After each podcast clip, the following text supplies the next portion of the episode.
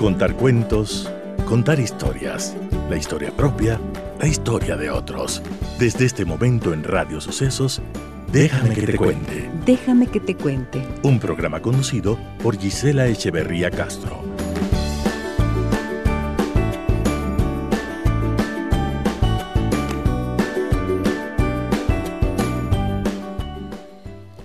Amigas y amigos de Radio Sucesos, muy buenos días. Bienvenidas y bienvenidos a nuestro programa. ¿Cómo están ustedes el día de hoy? Confío en que comprometidos con su crecimiento, con la paz de su corazón y con bendiciones. Les saluda Gisela Echeverría. Déjame que te cuente. Déjame que te cuente.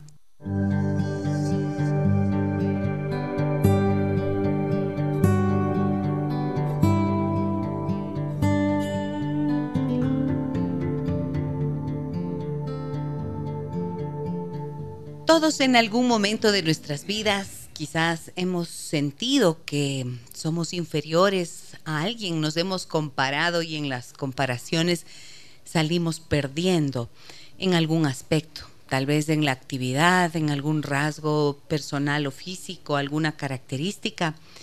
Y claro, es un sentimiento muy desagradable sentirte inferior, sentirte insuficiente.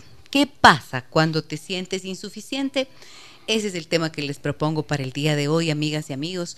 Y está con nosotros el doctor David Monard. Él es psicólogo clínico, especialista en psicopatología, terapeuta familiar sistémica y me da tanto gusto, eh, como siempre, recibirlo en el programa. Hola, querido David, buen día, ¿cómo estás? Querido Giselle, qué gusto nuevamente compartir este espacio de reflexión y, que nos ayuda siempre como a pensar temas que son súper importantes. Sí o no, que es súper importante. O sea, pensar, ¿por qué te sientes insuficiente? Hay una famosa especialista eh, británica que ha estudiado mucho esta, este fenómeno de la insuficiencia, ¿no es cierto? Y ella dice que no existe una persona en el mm. planeta que en algún momento no haya pasado precisamente por esta sensación. Una cosa, y aclara, una cosa es sentirte eventualmente mm, inferior porque hiciste esta comparación veloz en tu mente y otra distinta tener el sentimiento de insuficiencia constante. ¿Cómo lo ves? Sí, mira, Primero, ¿no es cierto? Eh, la insuficiencia eh, o el sentimiento de insuficiencia es más normal de lo que pensamos. De hecho, no, tiene, no, no está configurado con, con, una edad o, con un estrato. Nos pasa a todos en un momento. Es decir, una característica humana incluso. ¿no? ¿Por qué? Porque el cerebro siempre está intentando aprender y siempre va a intentar compararse y ubicarse en dónde está. El problema no surge de eso, el problema es cuando estos sentimientos, estas percepciones, y que se convierten luego en creencias profundas, se quedan establecidas y empiezan a generar un malestar a largo plazo. Y que, de alguna manera esta sensación de estar y de pensar y de creer que estás en falta, de que hay una falla en ti y de que hay un vacío que no se llena por nada. Muy bien, ahora, ¿podrías explicar cuál es la diferencia entre esa percepción y esa realidad y cómo se va forjando dentro de cada uno de nosotros esta percepción interna de no ser suficiente o de ser inferior. Fíjate, es bien interesante porque en un punto uno podría pensar que la insuficiencia no solamente está en nosotros, pero si te pones a ver, hay una, hay una sensación de, doble vía aquí. Hay una sensación de insuficiencia muchas veces con la propia persona. Pero también hay una sensación de insuficiencia con el otro. ¿Qué quiere decir eso? Es como que hay una sensación de, de proyección. Es decir, a veces lo que no siento que es suficiente en mí, busco en el otro. Por eso las personas que están en insuficiencia eh, como ya creencia, como casi un estado, son extremadamente exigentes en las relaciones.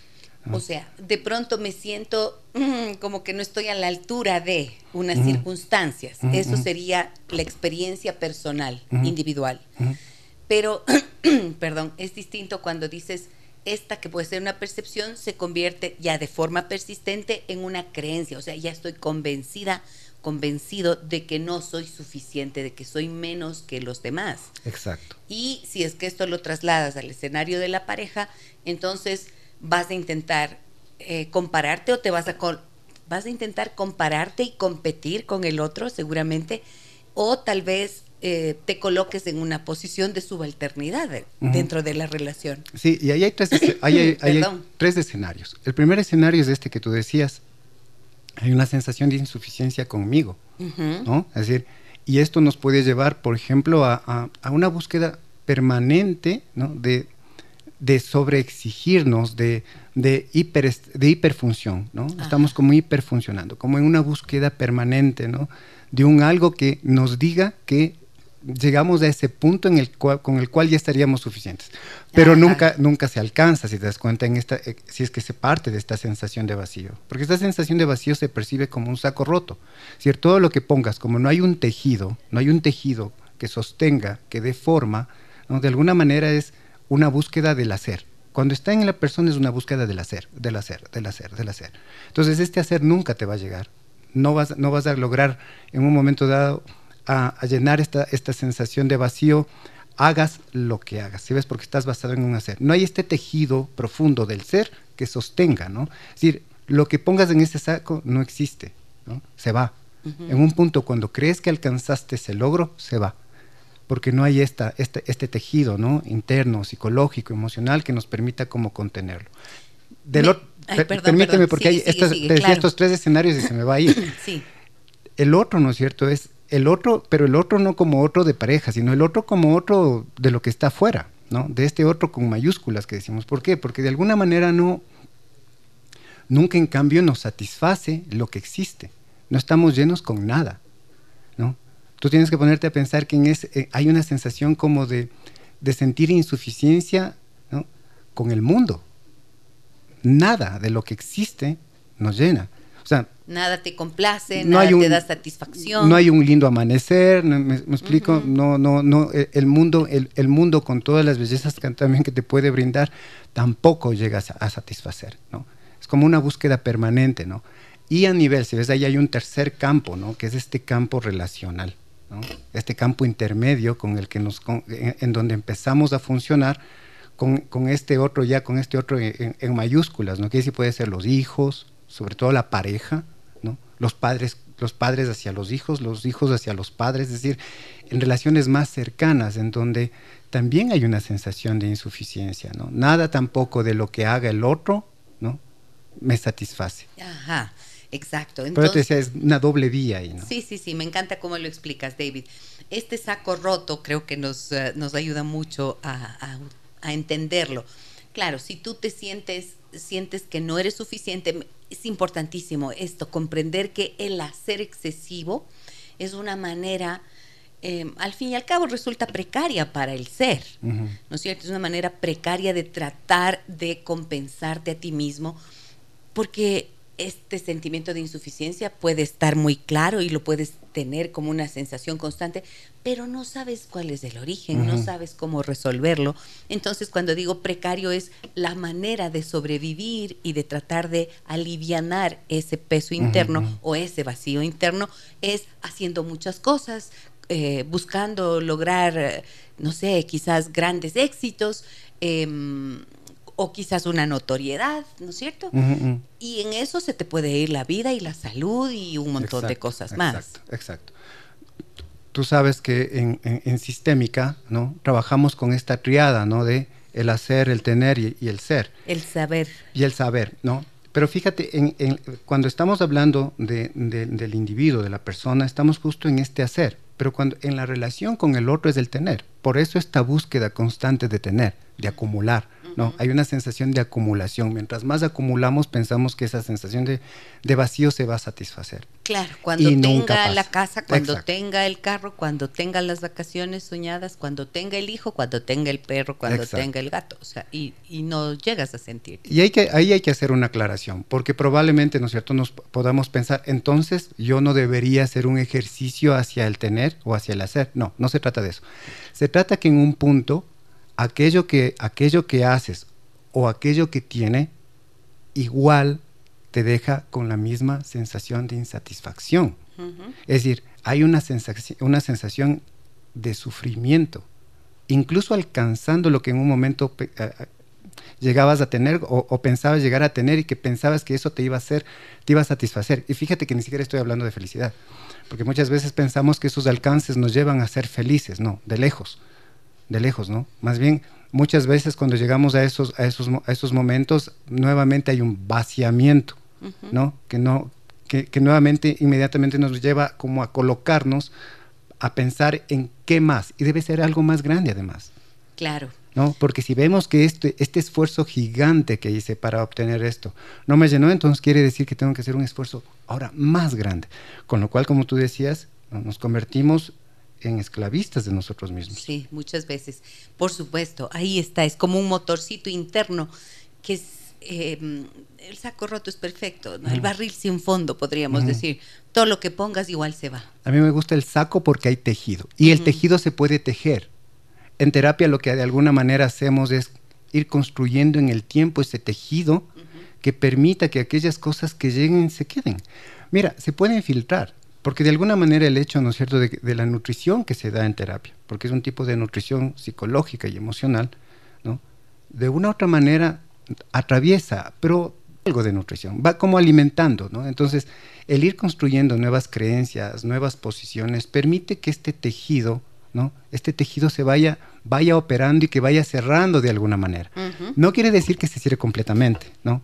Porque es un trabajo. Eh, siempre somos seres en construcción. Exacto, pero la diferencia, ¿no es cierto?, es tener un pequeño orificio en donde, por donde se, se vayan filtrando cosas y la otra, ¿no es cierto?, es que literal, ¿no? Sea un saco, cuando yo pienso en saco estoy pensando en estos costales, ¿te acuerdas que había antes de yute? Claro, En donde hay este tejido que sostiene, ¿no? Aquí esto está desfondado, ¿no? Ok, quiero preguntar cómo se desfondó, ¿no es cierto? Seguramente están pensando cómo se desfondó eso o cómo no llegó a, tejerse, a terminarse ese tejido o a hacerse mm. pensando en que fuera la base. Pero antes quiero eh, recalcar también esto que mencionaste antes.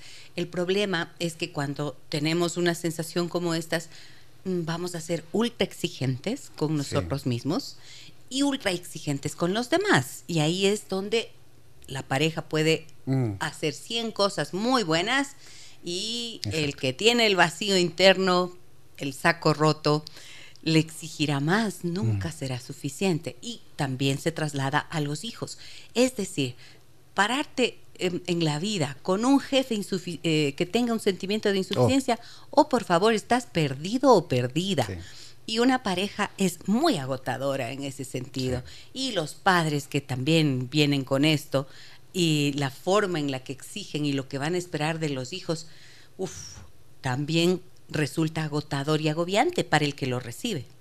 Exacto, exacto.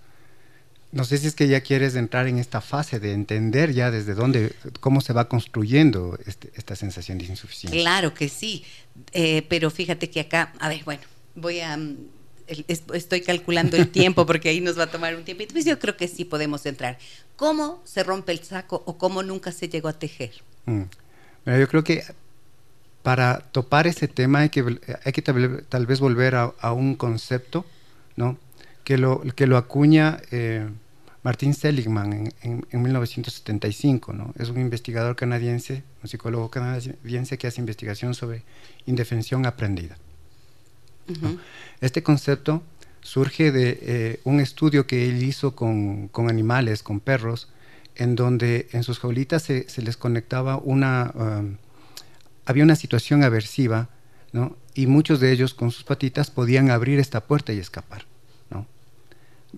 Se, puso a este grupo y otro grupo en el que hagan lo que hagan, ¿no? no podían escapar de esa situación aversiva. Se fue dando cuenta que en un momento dado los perros que no podían escapar, ¿no? dejaban de luchar. Pero lo interesante es que después, cuando incluso se les quitaba de las jaulas y se ponía obstáculos que para un perro era muy fácil pasar, ¿no? saltar y escapar, y ya no lo hacían. Se quedaban ahí teniendo la posibilidad de escapar. Y fíjate, esto es muy significativo porque luego un, autor eh, latinoamericano, Jorge Bucay, hace referencia a esa investigación en, su libro, en creo que es 2008, de eh, el elefante encadenado, ¿no? Este, esto que ahora se riga mucho, ¿no? De la pregunta del niño de por qué el elefante no puede, no puede escapar. Eh, el elefante de un circo que está, amarrado, a una estaca chiquita y que con su peso podría fácilmente romper la cadena. La cadena, la estaca, ¿no? Y no lo hace. Y, no lo hace, ¿no? Y pregunta a los adultos, ¿por qué no puede escapar el elefante, ¿no? Hasta que empieza a entender, ¿no? En una conversación con, con un anciano sabio que le empieza a decir justo esto, ¿no? De que aprendió a no responder que como fue encadenado de niño, cuando sus fuerzas no le daban para, para, poder romper la cadena o, desprender la estaca, ¿no? ese cerebro aprendió ya a no responder, a quedarse pasivo. Y al quedarse pasivo, ¿no es cierto? Cuando ya puedes o tienes las posibilidades, ya no lo haces. Esto, esto nos hace pensar algo que es fundamental. Trasladándole ya a la conducta y a la parte de la psicología humana. Porque si tú ves ¿Cuántas veces o desde dónde viene, tal vez la pregunta esta no, ¿de dónde viene el hecho de no haber aprendido a desarrollar cierto nivel de capacidades o habilidades para responder a retos que podríamos hacerlo, a situaciones de las cuales podríamos defendernos, pero que no lo hacemos? Me hace pensar esto, ¿no es cierto? Por ejemplo, en los niños que sufren bullying, ¿no? Me hace pensar en las mujeres que no pueden escapar de situaciones de violencia, ¿no? En situaciones de abuso en situaciones abuso de abuso sexual, abuso de todo tipo. Exacto, es decir, cuando esto ocurre en etapas tempranas, ¿no? En etapas eh, en los niños, en los bebés que no son que no son de alguna manera acogidos, cuidados, abrazados, abrazados, ¿no es cierto? Entonces, esta sensación, ¿no? Esta sensación de de haber perdido la esperanza, ¿no?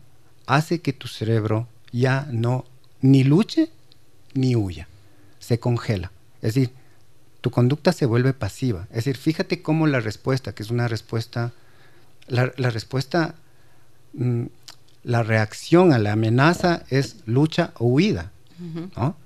Sin embargo, no son las dos únicas respuestas. Hay una posición de congelamiento y otra de sumisión. Sí. Entonces, fíjate cómo en, ese, en, esos casos, cuando este, este, tipo de eventos ocurren en etapas tempranas, el cerebro se acostumbró entonces, cuando somos adultos, nos cuesta. Primero que nos vamos a aferrar a cierto tipo de relaciones en las que pensamos que el otro nos va a nutrir, que el otro de una u otra manera va a satisfacer esa sensación de insuficiencia. ¿no? Pero muchas veces las cosas no resultan así. De hecho, la mayoría de veces, y vemos en consulta que no resultan así.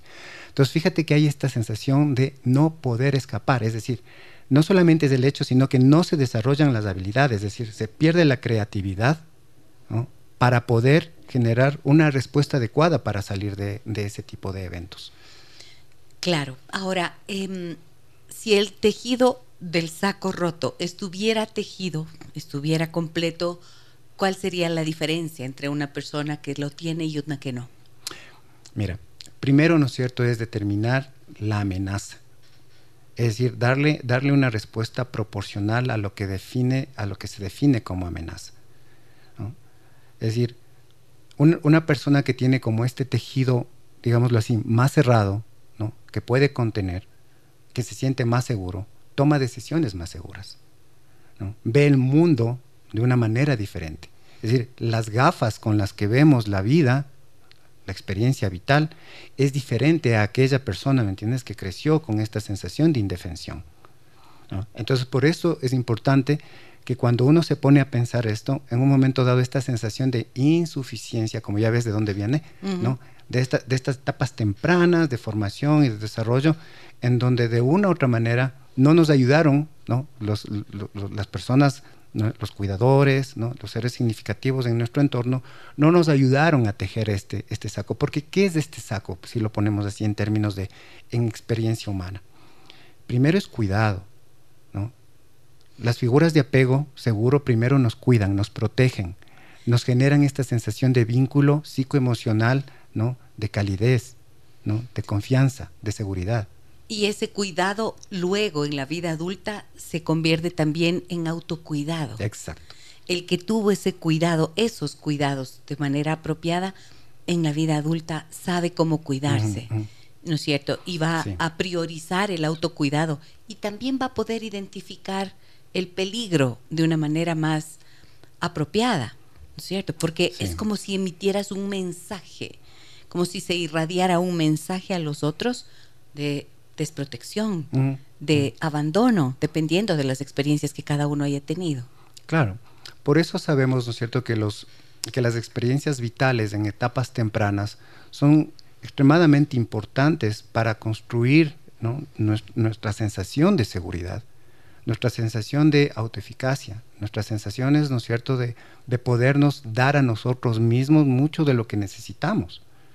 La persona que está insuficiente, en cambio, siente que no se puede dar a sí misma esto y que generalmente necesita colocar esto de afuera, ¿no? De sobreexigirse o de pedirle al otro, literal. Tú tienes que darme esto. Sí, ahí está, ahí queda más claro, ¿no es cierto? Ahí queda, mejor dicho, completa la explicación de cómo estos mecanismos mm. operan internamente y em, la persona que tiene la sensación de no ser suficiente, eh, entonces no sabe cómo terminar de mm. hacer ese tejido y trata de compensarlo de esta forma ya explicada a través de la sobreexigencia, de hacer demasiado, de colocar demasiadas expectativas en el hacer y no tanto en su ser. Al fin y al cabo resulta ser eh, resulta esto un mecanismo de compensación y un mecanismo de defensa, ¿no es cierto? Porque de alguna manera tenemos que sobrevivir y así lo hacemos. Entonces siempre tenemos aspectos faltantes y otras seguramente con indiscutiblemente de gran riqueza, porque así somos los seres humanos. Sí, estás topando creo que un tema potente porque el, desarrollo la búsqueda de, la no dependencia en el hacer o en el tener nos empuja de, una u otra manera a observarnos, ¿no? a, generar esta posición de, de, conectarnos con nosotros mismos, sin una sensación potente de conexión, ¿no? de autoobservación, ¿no? de saber quiénes somos, lo que, lo que de verdad necesitamos. Porque cuando uno se pone a ver, a ver, ¿no es cierto? Interiorizas y te haces la pregunta de, ¿qué necesitas realmente para vivir en bienestar? Muchas veces no vienen de, ningún lado de esto de, del hacer o del tener. Exacto, claro. Y por eso es que solemos decir aquí con tanta insistencia en el programa que siempre las respuestas están dentro de uno mismo. Por eso es es la insistencia en decir, busquen ayuda profesional, porque a través de las preguntas que un buen profesional puede hacer, afloran precisamente em, esos recursos internos, ¿no es cierto?, que son los que van reconstruyendo ese tejido del que habla el doctor David Monard. Voy a ir a una pausa comercial en este momento, amigas y amigos. Regresamos enseguida. Ya tengo varios mensajes en el 099 556 3990 me encantan esas respuestas y esas inquietudes que ustedes nos comparten a través de nuestro número de contacto y así vamos también haciendo este tejido del programa. Volvemos enseguida.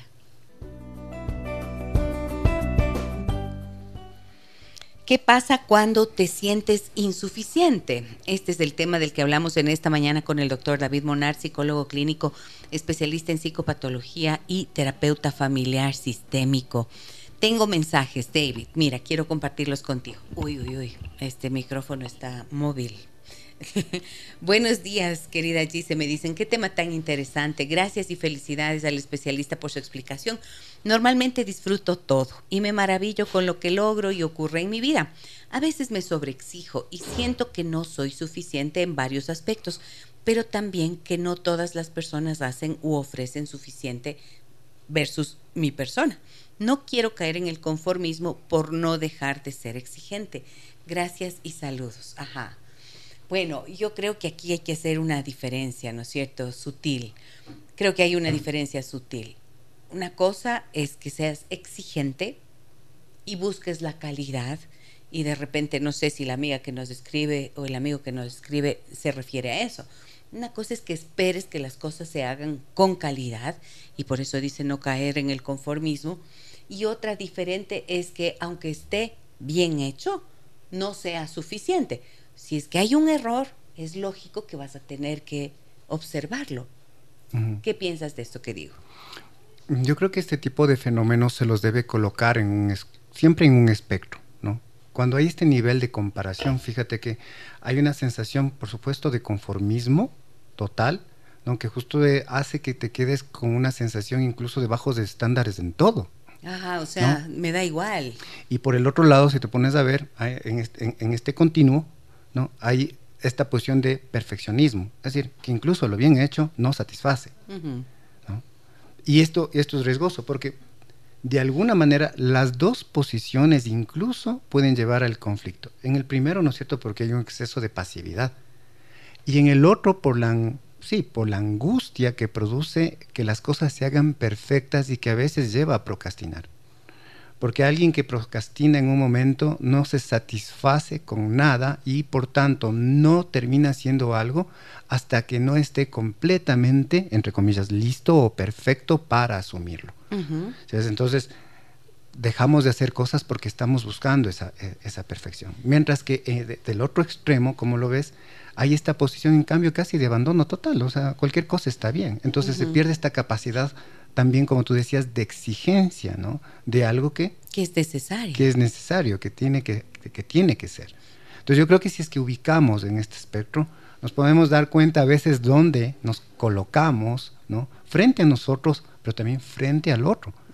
Porque a veces nosotros podemos estar en una posición, ¿no? Fíjate en este espectro y ubicarnos y decirnos, a ver, en función de este espectro, ¿dónde yo me ubico? Pero ¿dónde ubico a los otros? ¿O dónde quiero, dónde quiero que estén? Entonces yo puedo ser como no menos tendiente a la perfección, pero puedo exigir extrema perfección del otro. Ahora, claro, en el extremo estarías en el en uno de los extremos estarías en el conformismo, en el abandono, en la apatía inclusive, ¿no es cierto? En el desgano y en la falta de cuidado. Entonces, la falta de prolijidad, eso es parte de eh, un abandono que, que no te conduce a nada menos que la falta de calidad también. Y, puede poner incluso en riesgo la vida, por ejemplo, ¿no? porque uno se puede convertir en negligente. Correcto. Ahora, eh, del otro lado, sí está el perfeccionismo y la sobreexigencia, que es justamente la que proviene de la insuficiencia eh, de manera clara. Pero creo que hay una forma de darnos cuenta cuando estamos en el extremo. El sobreexigente, el perfeccionista extremo, no valora nunca ningún esfuerzo, es incapaz de reconocer el esfuerzo, es incapaz de agradecer, es incapaz de valorar, ¿verdad? En cambio, cuando se trata de exigencia, pueden existir la exigencia, que es natural, esperar lo positivo, lo que esté bien hecho y adecuado, y también reconocer, porque eso ya te da un balance. Exacto. Sí. hay parámetros para entender que, ya funciona, que sí es, ¿no? Y, y, las posiciones eh, perfeccionistas que hacen que no tengamos esta capacidad, como bien dices, de aceptar ciertas cosas, ¿no? Que ya funcionan. Es decir, nada, nuevamente volvemos a esto, si ves de nada satisface. Me dicen por aquí, buenos días doctora, muchísimas gracias por abordar este tema tan interesante. Déjeme que le cuente, desde mi adolescencia me he sentido insuficiente en muchos aspectos de mi vida. He tratado de que las demás personas me acepten. Tuve problemas de obesidad y eso bajó notablemente mi autoestima. Ahora con las parejas que he tenido por alguna razón siento que son mucho para mí y tengo esa tendencia a sentirme inferior o insuficiente. He ido al psicólogo en dos ocasiones, pero siento que no he avanzado con el proceso. Me encanta escucharles. Perdón, saludos, Virginia. Muchas gracias, Virginia, por acompañarnos y por lo que nos, em, lo que nos compartes en este testimonio tuyo. ¿Qué encuentras aquí en este relato, David? Estaba pensando, ¿sabes qué? Me acordé de hace algún tiempo que en consulta escuchaba a una chica decir, oye, yo no entiendo por qué eh, he tenido tres novios a lo largo de mi vida, decía ella, y uno, por ejemplo, andaba en drogas y yo me metí a tratar de rescatarle. Cuando ya estuvo bien, me dejó y se fue con otra. El segundo era eh, un hombre que era mucho menor que yo y entonces no tenía trabajo y yo le ayudé a que se supere, a que estudie, le impulsé, le motivé y allí mm, cuando ya estuvo bien, igual se fue con otra y me dejó. Y luego dice, ahora acabo de terminar esta relación con un hombre que era un poco mayor que yo, pero en cambio súper mujeriego y mm, no quería avanzar en su vida y yo otra vez ahí dándole los empujes, ¿qué me pasa? me decía ella, ¿qué será? ¿Falta algo en mi autoestima que hace que yo eh, encuentro estas personas a las que siempre trato de rescatarles o que eh, o será que yo no me siento lo suficientemente bien conmigo misma y no me creo el valor que tengo para que encuentre gente que solo de alguna manera está peor que yo. Y me parecía validísima su pregunta, ¿no?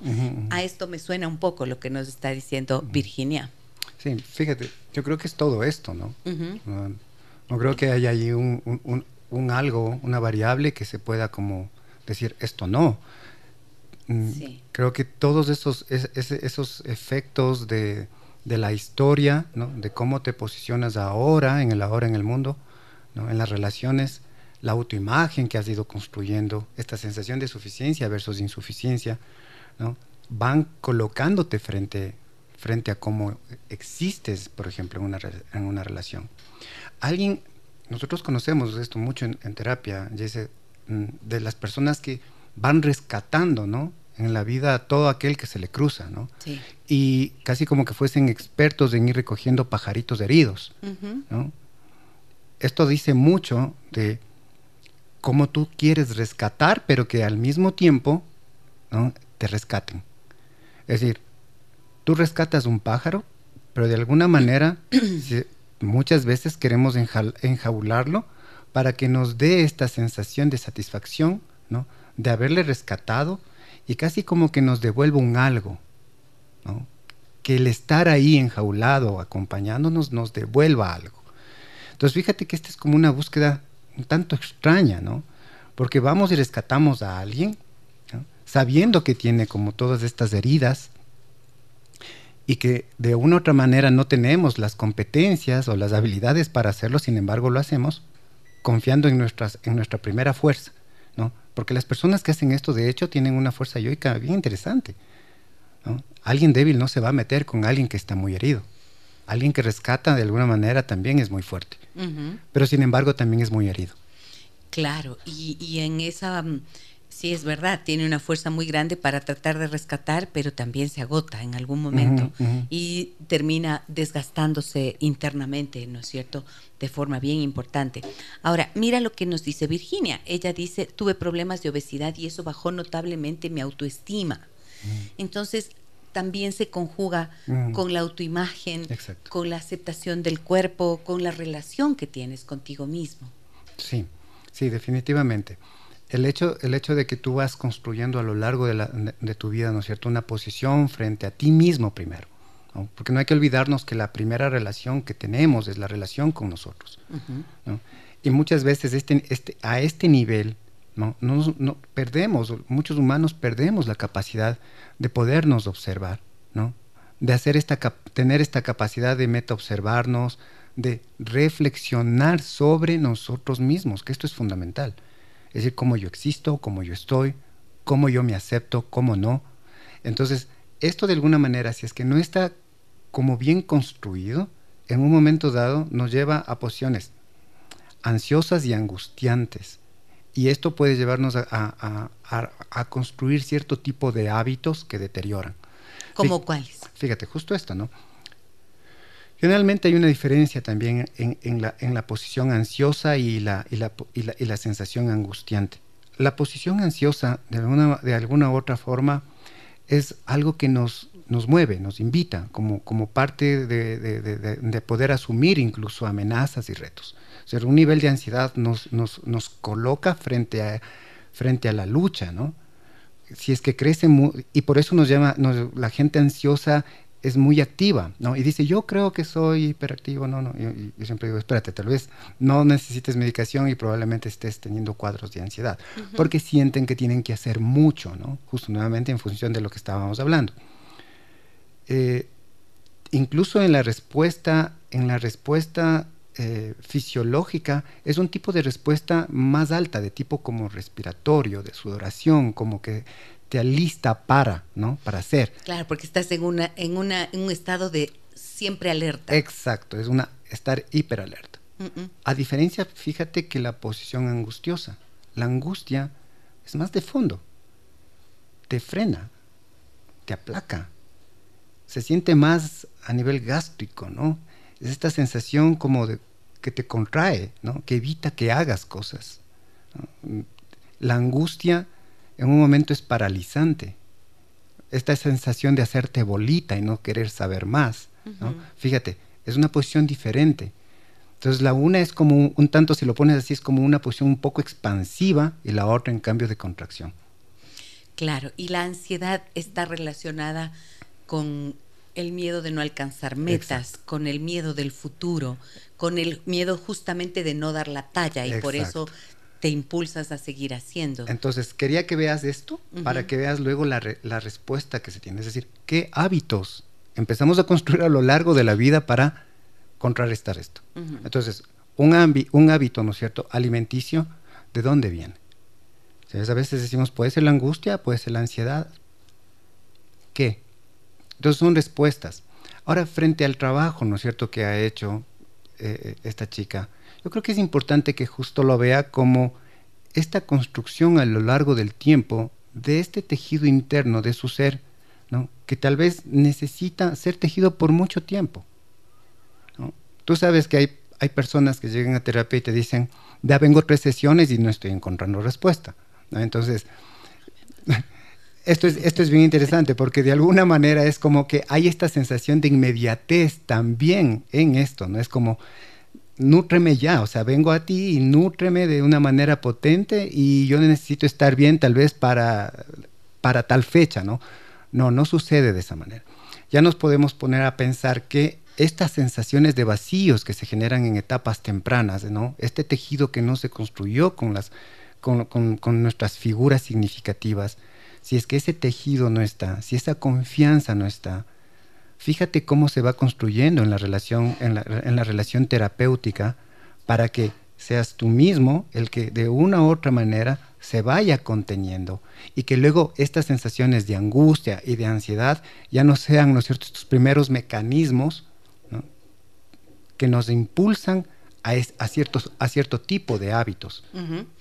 Ahora verás, eh, pienso tanto en esto que tú dices y tiene todo el sentido del mundo y es tan necesario poder em, identificar precisamente cuáles son las emociones de base, ¿verdad? El estado emocional nos conduce precisamente a encontrar esos núcleos em, de experiencia, mm. de relación contigo mismo, mm. de relación con los otros que no están eh, favoreciendo precisamente tu bienestar.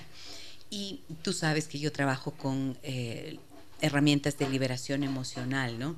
¿Y qué he encontrado yo? Por ejemplo, en la, en la ansiedad, como decía antes, encuentro siempre esta eh, preocupación por el futuro, eh, por no dar la talla. Mira, el otro día tenía una chica de 30 años que me decía que la, ella tiene muchísima ansiedad porque mm, su esposo ahora mismo está sin trabajo y entonces de esa forma cómo van a criar a los hijos y cómo les van a mandar a la universidad.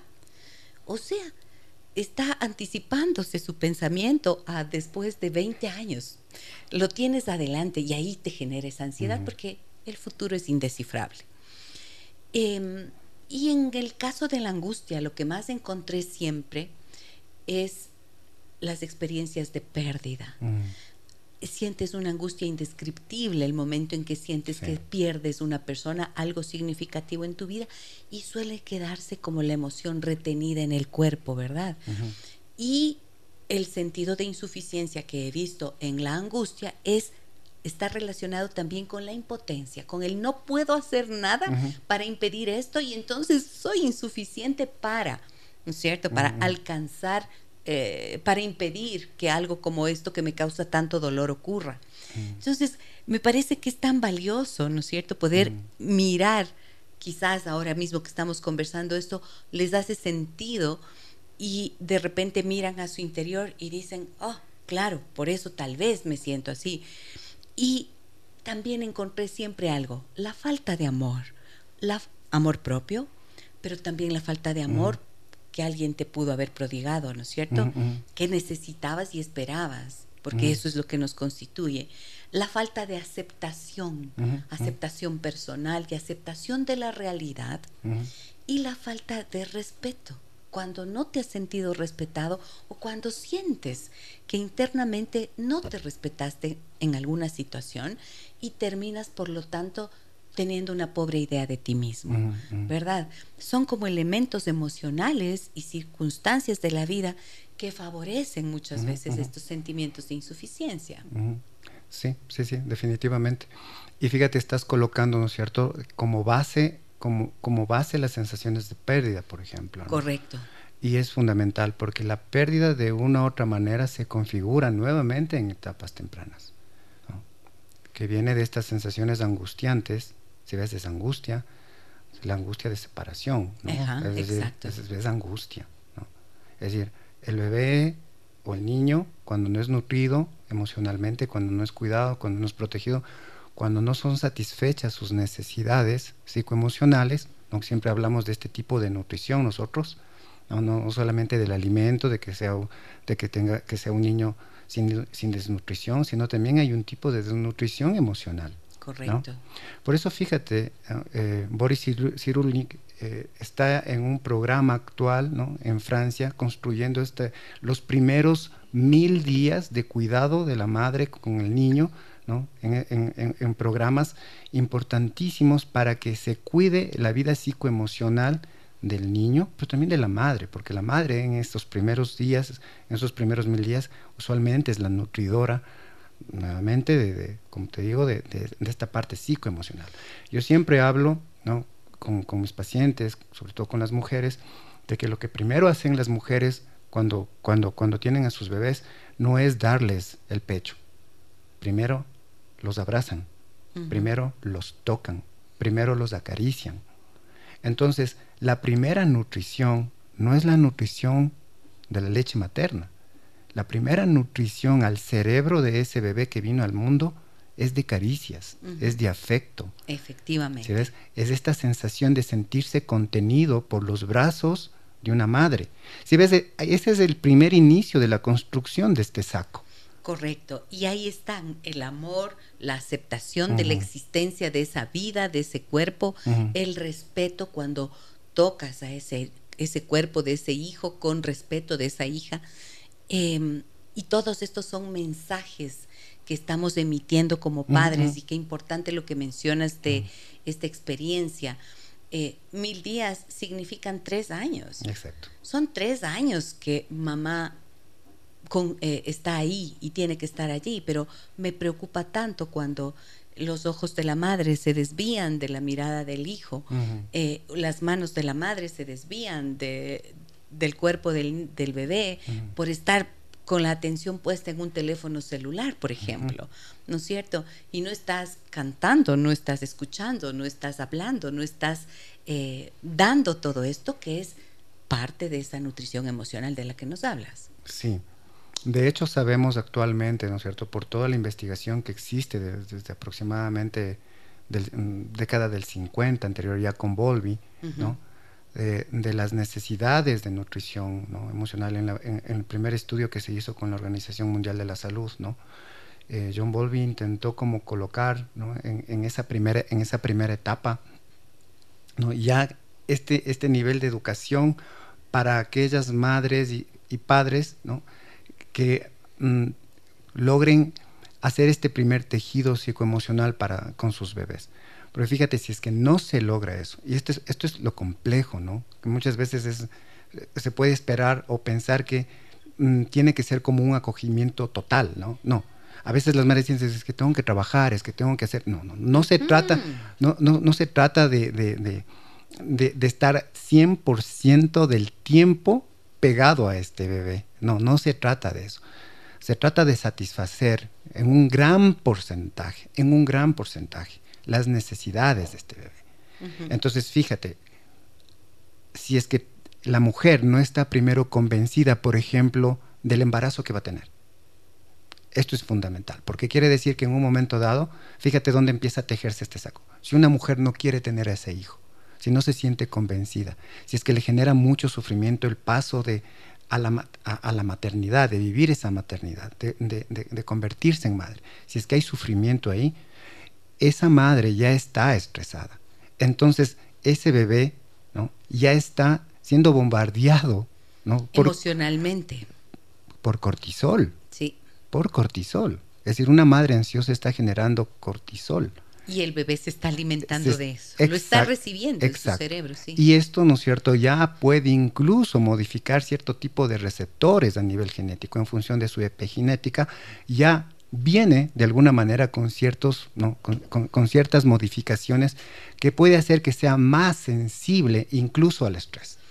Y justo eh, pensando en Cyril Nick, en este libro eh, Los patitos feos, eh, donde él afirma que de todas maneras, aunque se vivan este tipo de circunstancias, em, no estamos determinados por las infancias infelices, no, nuestra vida no está determinada. Somos resilientes. Cyril Nick es el autor de la resiliencia.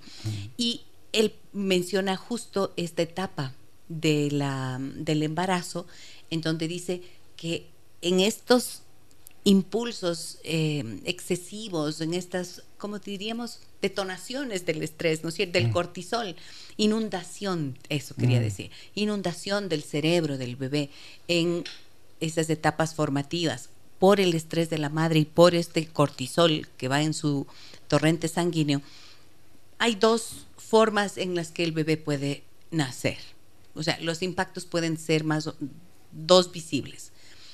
O tienes un niño muy hiperactivo y ansioso, o vas a tener alguien excesivamente laxo, o sea, muy pausado, muy pasivo, como que mm, en esa en esta mm. intermitencia, como demasiada tranquilidad, que un poquito te falta de chispa en la vida, ¿no es cierto? Mm. Pero son producto de producto precisamente de estas experiencias ya prenatales. Entonces, comprender esto nos sirve, compartir aquí en el programa em, y comprenderlo así en términos de prevención para las madres, para los padres que nos escuchan, que tienen niños chicos, que sepan que esos tejidos de los que estamos hablando tienen que ver con los afectos, con los intercambios, con la relación, con la atención que los hijos merecen, ¿no es cierto? Y que cuando ya estamos grandes y si no hemos tenido el tejido, siempre estamos en capacidad de reconstruirlo de alguna manera. Es, que siempre estamos en construcción. Siempre nos estamos, siempre estamos construyendo de alguna manera si nos damos el espacio y el permiso para hacerlo. Independientemente de la de la historia que, que hayamos tenido, porque está bien en un, en un punto, incluso pensar cómo fue nuestra historia, lo dolorosa que pudo haber sido, tratarla, permitir que eso surja, darle, darle, darle dignificar la, la, historia de ese ser humano, ¿no? que es lo que hacemos en, terapia. Pero siempre llegamos a un punto en el que hacemos esta pregunta, ok, ¿y ahora qué? Esto que acabas de decir, es decir, ¿ahora qué? Esta es tu historia. ¿Qué con esto? Sí. ¿A dónde avanzamos con esto? ¿Qué quieres hacer? ¿Qué quieres hacer ya con esto? Pero llegar a ese punto significa que de alguna manera has tratado aquello que en, un punto de tu vida fue doloroso, fue traumático. Voy a ir a una pausa comercial, doctor David Monar. Y voy a regresar con mensajes y con preguntas bien importantes que nos están haciendo nuestros amigos y amigas que nos escuchan a los que siempre les agradezco por estar pendientes y por participar en nuestro programa. El 099 55 639 90 es nuestro número de contacto. Solo comparto contigo un mensaje antes de irnos de Lorena López me alegra escucharlos, queridos David y Gise. Nos dice, ¿te acuerdas de la Lore? La Lore, por supuesto. Alumna nuestra en, eh, en eh, Rimana Escuela Sistémica del Ecuador. Un abrazo para ti, Lore. Gracias por acompañarnos. Gracias, Lore. Un abrazo. Voy a la pausa, como dije. Regresamos enseguida. Hablamos hoy de qué pasa cuando te sientes insuficiente. Miren todo lo que hay debajo.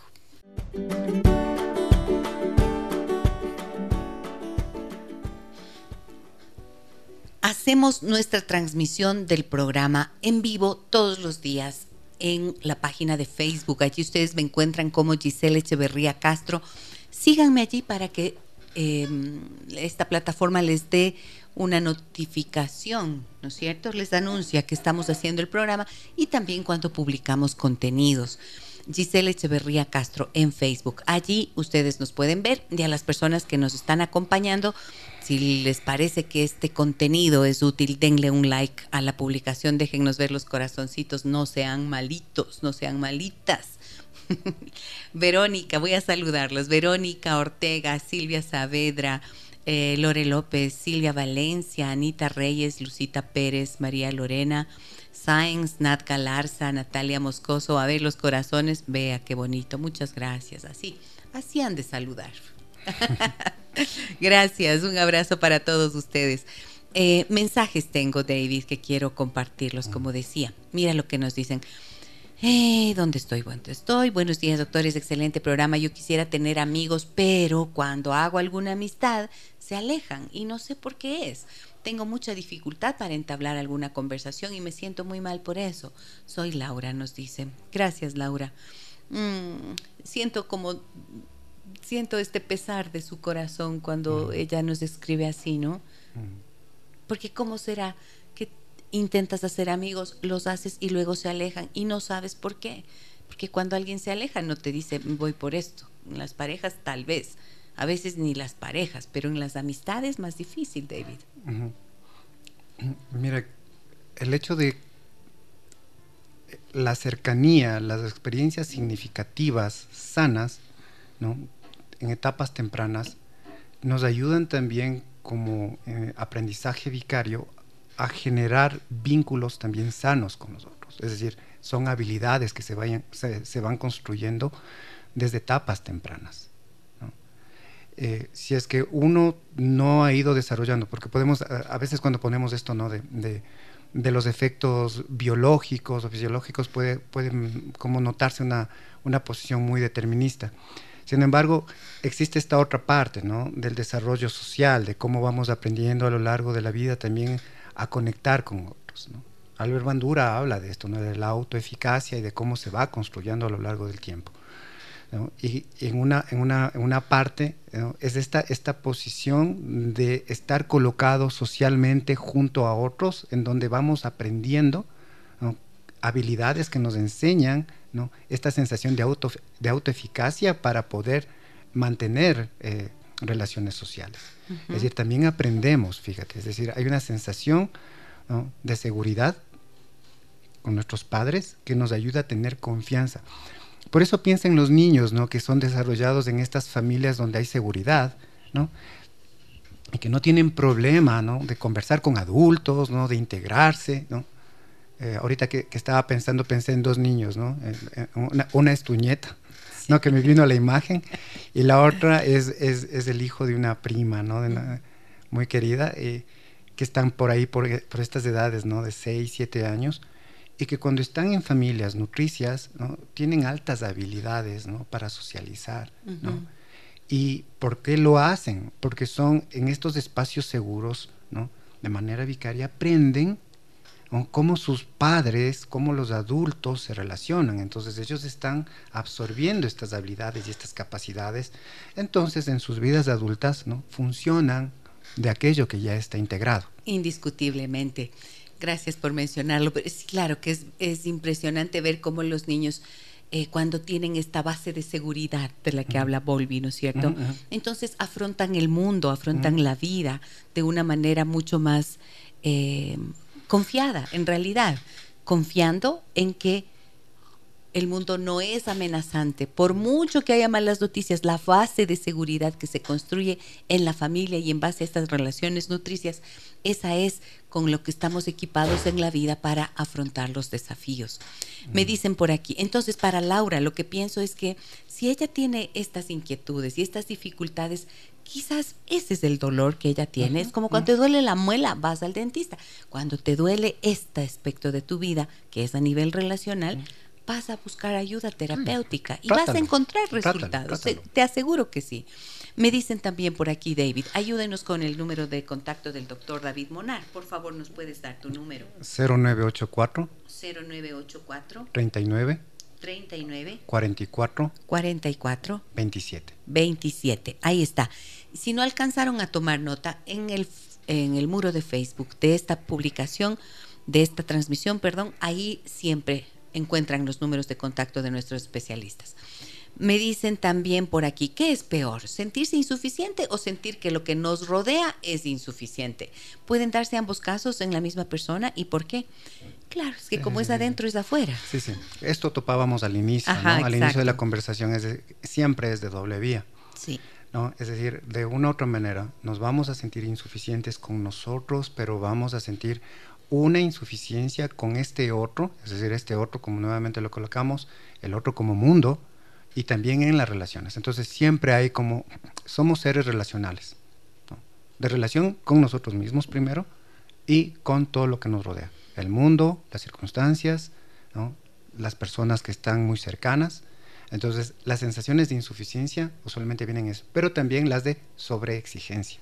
Sí, y David, una cosa que quería mencionar, que no quiero que se me vaya, que muchas veces esta insuficiencia dentro de estos mecanismos compensatorios que tenemos em, y acudiendo a estos elementos, recuerdas esta base de, la potencia, ¿no es cierto?, de la capacidad. ¿Te sientes capaz o te sientes incapaz? Debajo de, te sientes capaz es, digamos que, la línea base. Por debajo de esto está la incapacidad o la impotencia. Por arriba de ello, si, para compensarlo, puedes tener la prepotencia, ¿no es cierto? Y sobre esto, la omnipotencia. Entonces, una persona que tiene este sentimiento de insuficiencia muchas veces puede llegar a la prepotencia y a la omnipotencia, precisamente para tratar de compensarlo. ¿no es cierto? Hay, un efecto compensador, ¿no? Es que mira, Bandura también topa esto, cuando habla de la, de la, de la expectativa de dominio, ¿no? Es decir, todos necesitamos para desarrollar autoeficiencia sentir que dominamos cosas, pero cuando sentimos que no dominamos cosas, desde cosas básicas, ¿no? Un niño puede dominar el hecho de armar un rompecabezas o, o, un castillo de legos, ¿no? Porque desde ahí surge, ¿no? Nuevamente volvemos a estas etapas, fíjate, en donde nos, nos, permitimos decirnos a nosotros mismos de que somos capaces de hacer eso. El niño hace esto con, con, sus legos o con su rompecabezas. Los adultos nos decimos esto haciendo otras cosas. Pero ¿qué ocurre, no es cierto? Cuando en un momento dado yo no siento que tengo esta sensación de insuficiencia ya en la niñez y de pronto estoy colocado en la vida, ¿no? en una situación, en cambio, en donde yo siento que puedo hacer uso excesivo de esa sensación de confianza. Entonces voy a utilizar ese espacio para compensarlo. Entonces ahí es donde ocurren estos ejercicios absurdos a veces, ¿no? De, poder, de abuso, ¿no? Porque hay una sensación de compensación, ¿sabes? Porque como siento que no soy competente, este, este, esta expectativa o esta experiencia de dominio no se desarrolló bien, ¿no? Intentamos hacerlo en ciertos espacios. Claro, y entonces hay que pensar que aquellas personas que tienen comportamientos que desde afuera se ven y dices, uy, qué prepotente, qué bestia, qué prepotencia, o, o que toman riesgos demasiado grandes y que no logran identificar lo que pueden ser las consecuencias más adelante. Pensemos que debajo de eso hay un temor, un miedo de no ser suficiente precisamente y que está tratando de compensarlo. Por eso es que siempre yo les digo, hay que empezar, a, hay que mirar a las personas con compasión, no con lástima, no me refiero a la lástima, sino con, con comprensión, tratando de entender que siempre debajo de eso hay alguien, quizás un niño o una niña asustados, ¿no? Buenos días, Gisela. Me dicen excelente información. Una pregunta. Hablan de construcción del tejido en edades tempranas. ¿A qué edad se refiere? Bueno, creo que con lo último que dijimos ya está claro. ¿no? E, e, es, empieza desde el momento en el que una madre sabe que está embarazada. Ahí empieza. Ese es, ese, es, el inicio, ¿no? ¿Por qué? Porque vas a hablar de, primero en ese, en ese momento del autocuidado. Sí. Es decir, la madre tiene que empezar a cuidarse, ¿no? Y no hablamos solamente de su parte física, sino sobre todo de la parte mental, ¿no? De su salud mental. Silvia me dice, pienso que la situación depende de muchas circunstancias. Claro, desde luego. Soy dueña de una empresa exitosa a la que le puse mucho trabajo. Con el pasar de muchos años me di cuenta que mi trabajo ya era insuficiente porque llegué al cansancio y querer solo jubilarme. La solución a este sentimiento fue dejar ya la dirección y dar paso a la gente nueva. Em, creo que es algo diferente en realidad a lo que estamos topando, pero me parece interesante que haya podido Silvia identificar que llegaba el momento de ceder el paso a los demás y darse el permiso de vivir una jubilación a tiempo, ¿no? Sí, de hecho me parece que no entraría en la sensación de insuficiencia, porque de hecho está hablando, si te pones a ver, de que construyó mucho en su vida. Claro. Entonces, al haber construido tanto y haber trabajado de manera potente durante toda su vida, hay un punto en el que simplemente está aceptando que tiene que retirarse de aquello que ya hizo. Claro, ya está hecho. Entonces es al contrario, yo creo que ha hecho mucho y que en un momento dado solamente está reconociendo que necesita descansar. Sí, sí, sí. Buenos días, Gisela. Dice, estoy siguiendo por Facebook su programa. Mi hijo se está divorciando y se siente insuficiente y está tomando, o sea, bebiendo, me imagino. Por favor, puede topar este punto. Híjole. A ver, doctor. Mira, cuando hay triangulaciones, sobre todo con consumo, ¿no? Mm, tenemos que pensar justo en una posición de huida. Es decir, hay un mecanismo ahí de, poca afrontación frente a la experiencia que se vive. Esto, no, esto ocurre siempre, con, sobre todo con consumo, frente a situaciones dolorosas o críticas. Es decir, hay un mecanismo de, pobre afrontación. ¿Te duele algo y en lugar de buscar un camino adecuado para resolverlo, acudes a un analgésico como el alcohol y terminas destruyendo la vida. Esto significa recursos de afrontamiento. Exacto, son pobres recursos. Pobres. Porque el, triangularte hacia, hacia querer ahogar muchas veces, ¿no? La, ahogar las penas. Ahogar las penas, como decimos, ¿no? En nuestros pasillos está como estas frases, ¿no? Hay que ahogar las penas, ¿no? Y, lo hacemos con alcohol. Si te pones a ver, es una manera de disociarse de la situación y, del dolor, ¿no? Es como para vivirlo. Pasando incluso a esta posición en donde estas etapas de dolor extremo, ¿no? Se llegan cuando el sistema o tu sistema a través de la sustancia, ¿no? Hace que puedas desbloquear y de alguna manera intentar hacer catarsis de ese dolor. Pero fíjate que solamente es catártico, o sea, no hay un procesamiento, no se reprocesa lo que estás viviendo, la experiencia vital que, con la cual estás sufriendo. Solamente, y se añade un problema adicional. Claro, solamente lo que haces es como hablarlo, llorarlo, lo lloras, lo sufres, pero no hay una reflexión profunda sobre eso y, tampoco hay una posición frente a la situación. De alguna manera es como que el problema no, encuentra, no encuentra un nivel de solución. Y ahí es importante ver, fíjate, que hay una sensación de no poder mover las cosas. ¿no? Generalmente alguien que, se triangula con, con algún tipo de sustancia tiene, nuevamente, si te das cuenta, una sensación profunda de indefensión. Sí.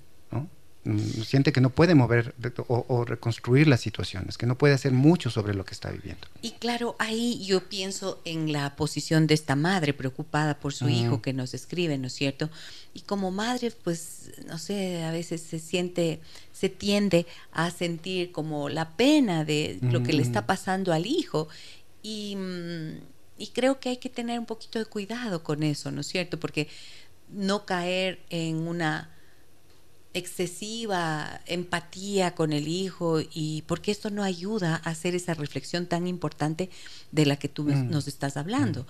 Eh, ¿Por qué se siente insuficiente? ¿Porque no logró el proyecto eh, de familia que quería construir? Quizás hubo situaciones propias de la relación de pareja que cuando van y cuentan a la madre, pues siempre los relatos nunca son de un mea culpa, siempre son de yo pobrecito, yo pobrecita. Entonces, creo que aunque es difícil y uno como madre y padre tiene que acoger el dolor del hijo o de la hija, eh, es importante también tener un pensamiento claro y una autocrítica, ¿no? E invitarlo al hijo a que haga la autocrítica. Sí. ¿No es cierto? Mira, la, posición más usual de los padres, ¿no? Y entiendo porque nos empuja el amor es a una tendencia a ser más bien simpáticos con ellos, más que empáticos. Es decir, eh, no podemos poner en perspectiva muchas, muchas veces el problema, ¿no? Los victimizamos y nos hacemos rápidamente como a su, al problema de ellos, lo compramos. Y con eso a veces evitamos entrar en reflexiones con nuestros hijos, ¿no? A pensar el problema, ¿no? Hacerlos, hacerlos ver que tal vez hay una parte de su de responsabilidad en el conflicto que están viviendo. Yo creo que hay una, hay una diferencia entre en ser empático, es decir, comprender, entender el dolor de ellos, pero no, no colocarnos en esta posición simpática en donde no alcanzamos a ver la responsabilidad de ellos frente al conflicto. Así es. Em, y, el, yo creo que como padres y madres, hasta con los hijos adultos, tenemos no solo el derecho, sino la obligación de dar nuestros puntos de vista siendo respetuosos obviamente de su vida eh, privada y de su vida de pareja, pero dar un punto de vista es indispensable. Además, eso ayuda a crecer, en realidad a seguir creciendo en la vida. Mira lo que nos dicen. Buenos días, el abandono que tuvo la persona tiene que ver con todo este tema de hoy. Bueno, hay cinco heridas, ¿no? De las que se hablan. Sí, sí, y, y, esto, ¿no? Esto, esto del abandono tiene que ver, estamos topando esto, ¿no? Del que el abandono en etapas tempranas de estas sensaciones de no haber sido cuidado, protegido, nutrido emocionalmente, dejan, ¿no cierto?, secuelas para la vida. Exacto, así es, así es. Em, ahí está la respuesta. Tengo más mensajes. Excelente tema, doctorita. Me quedé preocupada con el tema de los embarazos. Yo tuve un embarazo no planificado. Éramos muy jóvenes, teníamos miedo en realidad fue una noticia que impactó a la familia. Durante mi embarazo no salí, no lo disfruté. Hoy amo mucho a mi hijo, pero estamos teniendo algunos problemas de autoestima en él. Quizás esté relacionado con esto. Mm. Mira, muchas veces pensamos o les vemos a nuestros hijos como hijos adultos, pero no nos acordamos lo que decíamos hace un momento, ¿no? Los primeros tres años o cinco años de vida.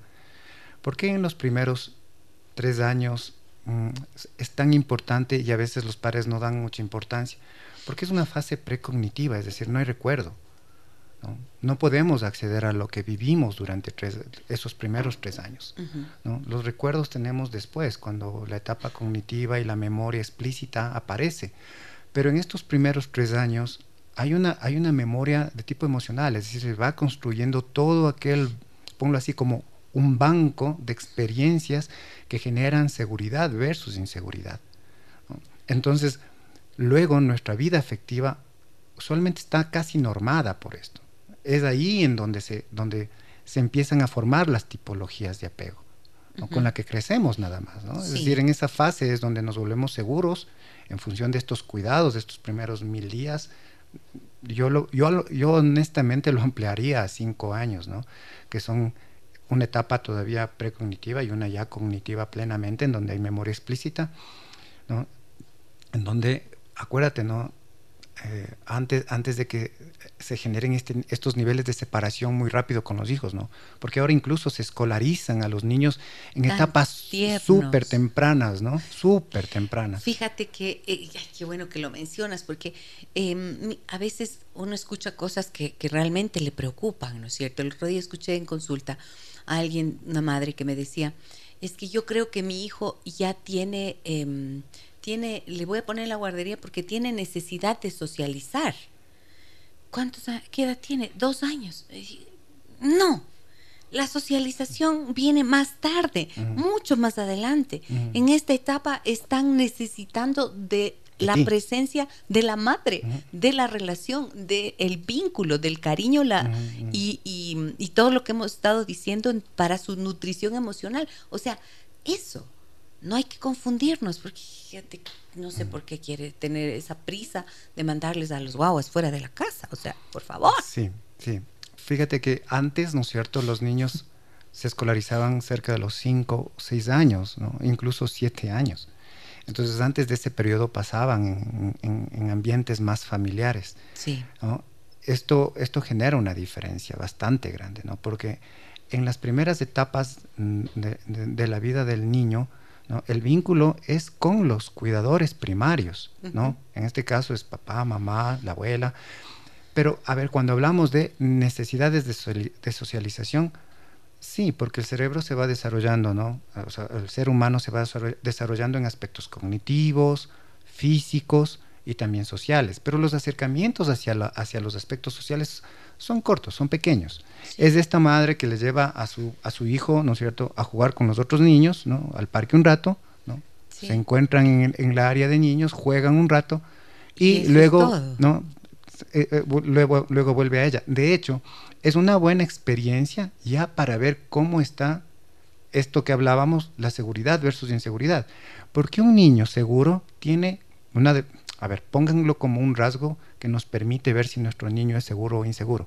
Un niño seguro tiene la capacidad de explorar. Un niño de dos años, de tres años, es aquel que quiere explorar y que luego nuevamente va a explorar y vuelve a su base segura que es mamá. ¿No? Conecta con ella, ve que está ahí en el banquito, que le está observando y luego nuevamente se mueve y explora. Luego nuevamente regresa, contacta con la mamá y luego vuelve a explorar. Entonces fíjate que esta sensación de exploración, volver a la base segura, exploración, volver a la base segura, nos va diciendo, ¿no es cierto?, que está siendo un niño que está generando confianza en, ojo, el vínculo con esa madre. Un niño inseguro ve otros niños jugando, y se agarra de la falda y no quiere saber nada. ¿Entiendes? Ese mundo que ve, lo ve como amenazante, siendo que son pares, siendo que del otro lado hay niños como él.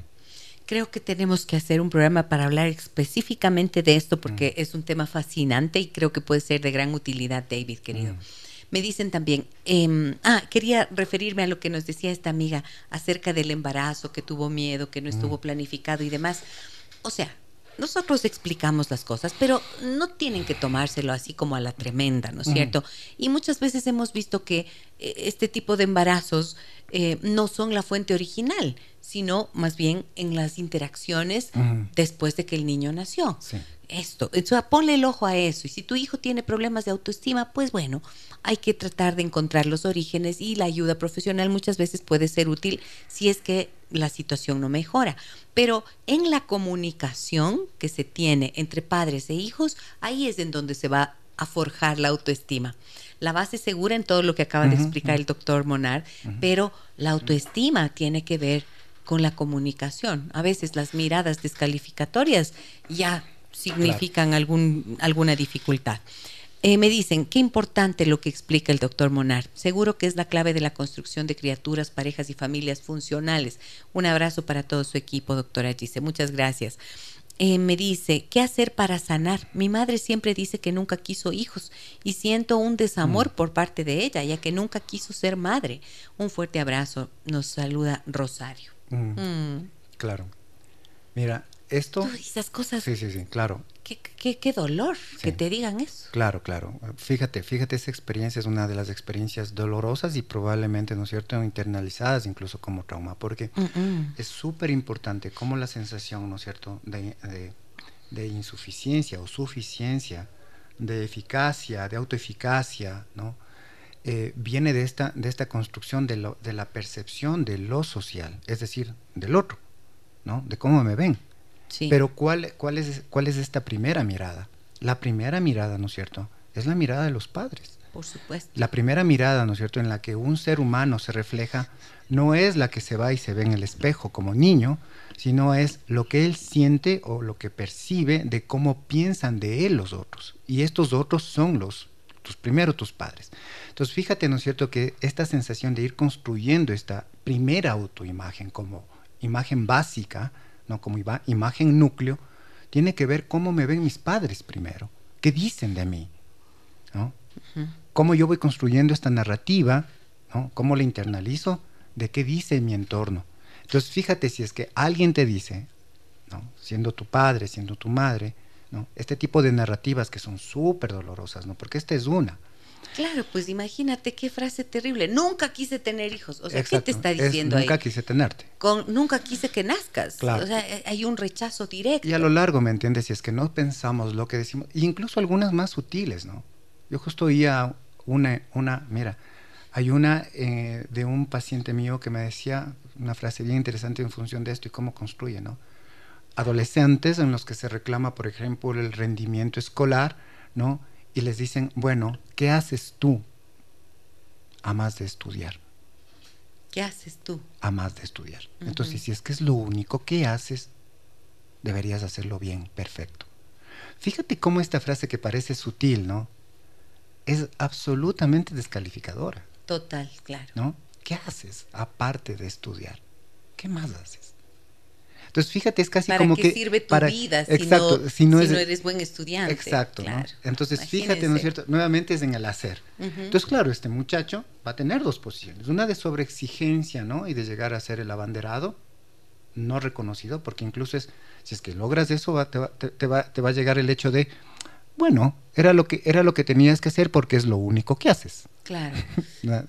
Con esa y la otra posición sería mm, me importa me importa un rábano porque haga lo que haga tampoco le va nunca será suficiente. Exacto, ¿sí ves? entonces ahí, se va polarizando. Em, uy, ese tema es temazo, hablar de las frases, ¿no es cierto? de esas frases terroríficas acá. Ahora, cuando Rosario hace esta pregunta, lo que yo pienso es, como la herida ya se produjo, entonces la obligación que tenemos como adultos responsables de nuestras vidas ya ni siquiera es tratar de que mamá entienda, que mamá comprenda, que mamá cambie, que mamá te diga algún día que, le perdones. Eso no va a pasar. No existe esa posibilidad. Es muy escasa, ¿no es cierto? La mm. posibilidad o prácticamente inexistente. Entonces, como adulta responsable, Rosario, buscar sanar las heridas. Para eso son los espacios psicoterapéuticos, David. ¿no es cierto? Nos dicen también por aquí, mira, em, mm, mm, mm, por favor una consulta, ¿qué significa la terapia sistémica y cómo apoyaría en los casos de sentirse insuficiente? Qué buena la pregunta, muchísimas gracias. ¿Cómo trabajamos nosotros como terapeutas sistémicos, doctor? Bueno, primero, ¿no es cierto?, ver el problema se pone en función de un contexto, no se coloca en el individuo, ¿no? sino nosotros pensamos que el sistema en el que nosotros funcionamos, que, funcionamos que, es el sistema de pareja, el sistema hijos, ¿no? que son subsistemas, el sistema, el sistema social, ¿no? se toma en cuenta lo social, el sistema también en función del tiempo, ¿no? nuestra historia, el pasado, nuestro presente, el futuro, que nos angustia, como tú decías, también es parte de un sistema. ¿no?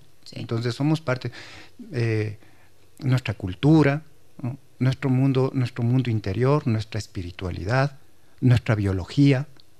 Es decir, hay muchos aspectos en un ser humano que no pueden ser reducidos a un solo aspecto. Es decir, en, mi problema es solamente mío, sino que yo estoy en, el medio de todo esto, de una historia, estoy en el medio de, muchos sistemas. Entonces, ver el problema y colocarlo en este mapa hacer reflexiones sobre cómo ese problema está visto desde todas estas, desde todas estas variables, analizarlo, encontrar situaciones que permitan como reelaborar, reflexionar, hacer como una, una, reflexiones que permitan como ubicar para que se vaya deshaciendo de alguna manera el malestar y reubicarnos también frente a cada uno de, estas variables. O sea, el fin, de, el fin terapéutico en un punto es la reubicación, es como recolocarte, ¿no? Recolocarte frente a todos estos sistemas en un punto. El otro día me decían también en, consulta alguien, me decía, eh, me pedía la explicación de la terapia sistémica y me decía, porque yo ahorita me estoy dando cuenta que mm, no estoy tan loca, me decía una señora. Entonces yo le decía, en la terapia mm. sistémica no vamos a buscar el loco que hay en cada uno de nosotros, mm. no. Lo que vamos a buscar es cómo has construido tu relación contigo y cómo aquellos, aquellas personas de tu sistema familiar eh, cómo están las relaciones con esas personas de tu sistema familiar, cuál fue la historia de tu relación, precisamente lo que estamos mencionando, de ese vínculo que se forjó con tus padres, con los cuidadores principales, y cómo eso ha incidido en esto que tú estás viviendo ahora. ¿Cierto? Teniendo en cuenta todo lo que tú acabas de mencionar tan claramente, David, esos contextos múltiples en los que nos desenvolvemos como seres humanos y que en todos tenemos algún nivel de impacto. Entonces, esta mirada eh, que es eh, multicausal también, que nos ayuda tanto y contextual, es la que hace la diferencia. No buscamos el loco que hay en ti, dije. No, buscamos cómo te relacionas contigo mismo y eso es lo que ayuda a esta que dijiste reubicación. Exacto. Re, reposicionamiento. Reposicionamiento. reposicionamiento, exacto. Por favor, una consulta. No, esto ya leí. Me dicen, Ay, Dios mío, ya me, ya me pasé. Ve, ve, ve, disculpen, disculpen. A ver, muy buen inicio de mes, Gisela, me dicen. Hoy es primero de febrero. Feliz día. Feliz no, feliz, feliz mes. Feliz mes del amor y de la amistad. Tenemos preparados programas especiales para ustedes en este mes de febrero. Ahora me confirman ustedes que no es buena idea sacar del cuidado de los padres pronto a los niños. En Suecia, los padres se desembarazan de sus hijos al mes de nacidos dejándolos en guarderías. Buen día, les felicito por su programa en referencia a lo último que trataron. Lamento afirmar que en mi experiencia como maestra con párvulos he visto que en efecto existe una gran irresponsabilidad de las madres que lo que buscan es deshacerse de sus hijos lo más temprano posible, poniendo a otras personas o instituciones para que se hagan cargo de ellos. Pues sí, ahí está. Gracias por escribirnos, gracias eh, por su participación. Estas son realidades. Obviamente hay circunstancias económicas, laborales, que van a definir de alguna manera que esto ocurra.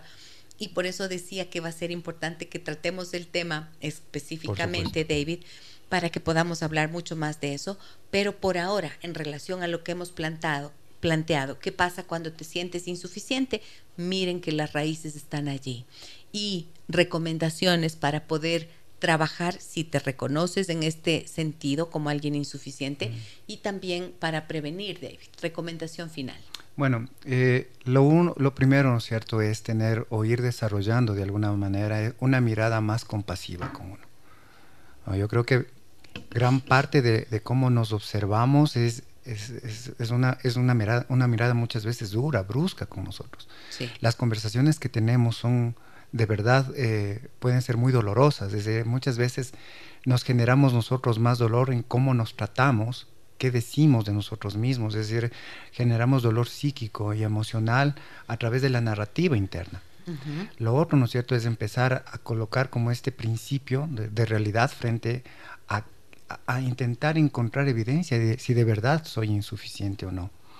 Lo otro, ¿no es cierto?, es si es que vemos que es permanente, ¿no? Creo que esto es importante porque como decíamos al inicio, esto nos pasa a todos los seres humanos, pero si es que en un momento sentimos que es permanente, que se convierte en una, en una creencia rígida, busquemos ayuda profesional. Muy bien. Em, algo que me parece también interesante, busquen material, lean. Mm. Eh, material de la doctora Marisa Peer, por ejemplo nosotros en la terapia sistémica hablamos de cambios de segundo y de tercer orden inclusive, ¿no es cierto? Y un cambio de primer orden es lo que la doctora Peer dice. Anda y escribe, eh, agarra un lápiz de labios y escribe en tu espejo de la casa, escribe la frase, yo soy suficiente. Porque entonces así tu cerebro poco a poco va a entrar en esto que ya no es una visualización, sino una visualización directa concreta de algo que escribes, yo soy suficiente, y poco a poco va penetrando en tu, en tu, ¿qué? En tu cerebro, sí, ¿no es cierto? En tu, en tu, a nivel cognitivo vas incorporando esto. Pero yo le pongo ahí el pero. Sería un cambio de primer orden. Anda y haz eso y en no sé cuánto tiempo ya se te va a pasar todo. No, porque hay una historia, miren todo lo que hay debajo. Entonces, nosotros trabajamos desde cambios de segundo orden, o sea, vamos a la raíz del problema, vamos a lo profundo. Y allí si después quieres anclar, afianzar la frase, puedes hacer esto, que eh, este, escribir esta frasecita, que te puede ser útil. Así que hay caminos, nada está escrito en piedra, se puede salir de las situaciones dolorosas y eh, todos tenemos derecho a vivir más cómodos en nuestra piel. Abracen esa idea, amigas y amigos queridos. Doctor David Monar, qué alegría tenerte siempre en el programa. Me encanta hablar contigo y mm, aprender y construir estos conocimientos, compartirlos con los amigos eh, oyentes de nuestro programa es tan valioso para mí contar con tu presencia. Gracias a tu invitación, siempre dice, ya sabes, para poder reflexionar sobre las cosas importantes. Muchísimas gracias. Nos vamos ya. Mañana, a partir de las 9 horas 30, tenemos banda sonora de la vida de Elizabeth Cabrera, una joven empresaria que mm, tiene una tarea sumamente importante a nivel de la minería en el país. Van a conocer su historia eh, compartiendo con nosotros la banda sonora de su vida. Un abrazo grande a todas y todos. Gracias por escribir, gracias por estar presentes, gracias a quienes están en el silencio siendo parte de esta comunidad de personas interesadas en su desarrollo personal y familiar. Soy Giselle Echeverría. Hasta mañana. Las historias que merecen ser contadas y escuchadas. Historias que conmueven, historias que inspiran. Mañana, desde las 9 y 30, déjame que te cuente. Déjame que te cuente con Gisela Echeverría Castro.